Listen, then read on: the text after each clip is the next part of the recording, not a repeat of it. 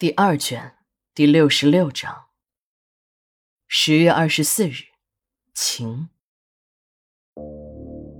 二妞看着眼前这个自称是自己亲爹的男人，心里只感觉一阵的好笑。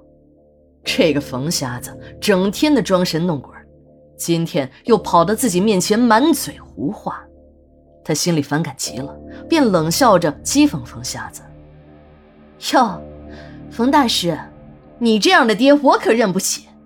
再说了，你这样的人怎么可能有子女？即使有儿有女，不也得被你卖了换酒喝？你别在这和我开玩笑了，还是找个人多的地方多算上几卦。我们已经被你骗惨了，你就不能挪个窝吗？这时的冯瞎子板起了脸，从怀里掏出了半块玉坠，放在桌子上说：“这个，你应该有半块吧？”二妞看着这半块玉坠，顿时惊呆了。二妞是刘老汉夫妇的养女，听刘老汉夫妇说，当时他们正愁没有孩子，便有一个男人把一个女婴送上门来。这个男人说自己就是这个女婴的爹，由于老婆难产死了，两个女婴只保住了一个，自己一个男人没法带，便央求刘老汉夫妇收养这个女婴。刘老汉还说，那个男人很有钱，光银元就扔下了一大链儿。最后，那个男人还把一块玉坠摔成了两半，一半留给了刘老汉夫妇，一半揣进了自己的怀里。从那个男人的装扮上，刘老汉便感觉出了不对头。当那个男人掀开衣襟时，他还发现了那男人身上居然还带着枪。由于地理位置特殊。我们这座城市依山傍海，直到七十年代还有土匪出没。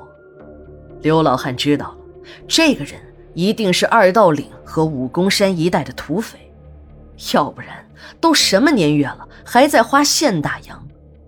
知道了对方的身份，刘老汉呢就更不敢多问了。好在那个人只是把孩子留给他们家后，就再也没有回来。刘老汉夫妇以为这土匪呀，一定是后来被打死了。有了这笔钱的刘老汉夫妇又重新找了个地方，也算过上了好日子。二妞长大后，没有像普通的农村孩子一样上不起学，还被刘老汉送进了城里读高中。刘老汉临终前把他的身世告诉了他，还把那半块玉坠交给他。只要是遇到。哪有那半块玉坠的人，便是你的亲人了。这么多年，二妞一直把半块玉坠带在身边，可这茫茫人海，想要寻找到自己的父亲，真如大海捞针一样的难。慢慢的，二妞啊也就灰了心。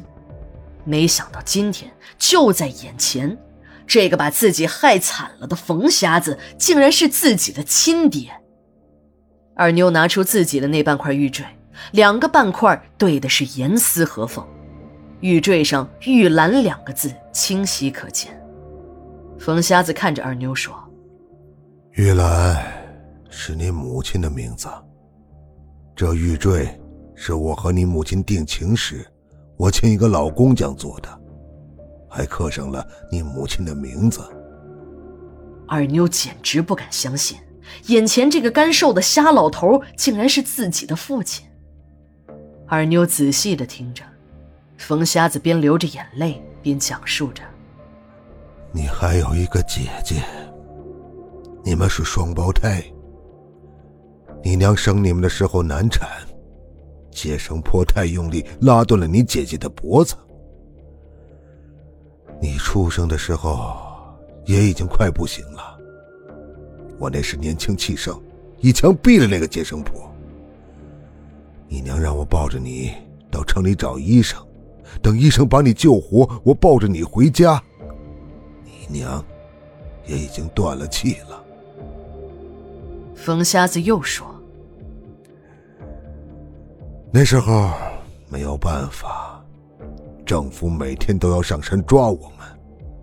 你娘要死了，我没有办法。”只好把你送给了山下的一户人家。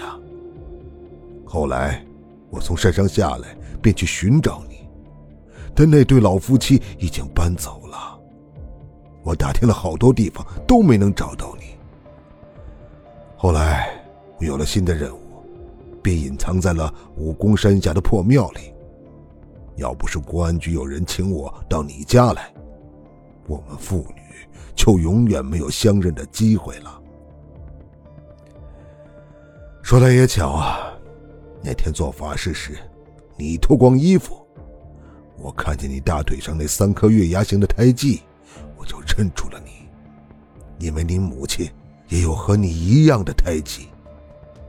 当二妞听到冯瞎子竟然用“看”这个字眼时，心里咯噔一下，这个人不是瞎子吗？怎么可能看到？冯瞎子看出了二妞的疑惑，笑了笑说：“孩子，我不瞎，我装瞎子，只是为了掩人耳目而已。我要是不装瞎子，早就没有命了，哪还有今天咱们的父女相见呀？”二妞的心情很复杂。冯瞎子这个亲爹的出现，她不知自己是应该高兴还是伤心。高兴的是自己终于见到了自己的亲人，而伤心的是，正是自己的这个亲人把自己的女儿和公公推到了一张床上。当二妞如是的质问冯瞎子时，冯瞎子老泪纵横，抽泣着给二妞讲起了他们家祖上的故事。原来。冯瞎子的祖上姓文，文家也是那个时候闯关东过来的，在这里遭了难，文家十多口人遇上了马贼，马贼抢了财物不说，还大开杀戒，十多口人只逃走了这母子俩，后来被一户姓冯的好心人收留，便在冯家做起了长工，时间长了便也改了冯姓。冯瞎子看二妞对自己有成见，就说。你的公公和那个姓钱的都不是什么好东西，都他妈的该死！我就是想利用你，干掉他们。